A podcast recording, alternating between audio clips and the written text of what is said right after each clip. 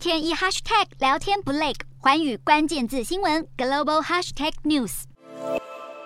全球四十国拥有一亿以上用户的 Uber 被爆出用不法手段扩张事业版图。这些简讯和邮件发布时间是在二零一三到二零一七年间。里头点名时任法国经济部长的马克宏认为 Uber 有助于就业，于是积极和当时的 Uber 执行长卡拉尼克密会。后来更推动修法松绑对 Uber 司机的发照要求。二零一六年，包括巴黎在内，欧洲各大城计程车运奖不满生计被威胁，群起抗议抵制。不过暴力攻击反而被 Uber 拿来带风向，博取公众同情。除了马克宏，Uber 同时讨好各国政要，包括和普丁友好的俄罗斯寡头，以便在各国影响立法避税。光二零一六年，Uber 花在游说和公关的费用就高达九千万美元。Uber 强调，现任执行长科霍斯洛夏西自二零一七年掌权五年来，一直致力于改革，而且百分之九十的现任员工都是高层换血后才加入。品牌理念跟形象不该再跟过去混为一谈。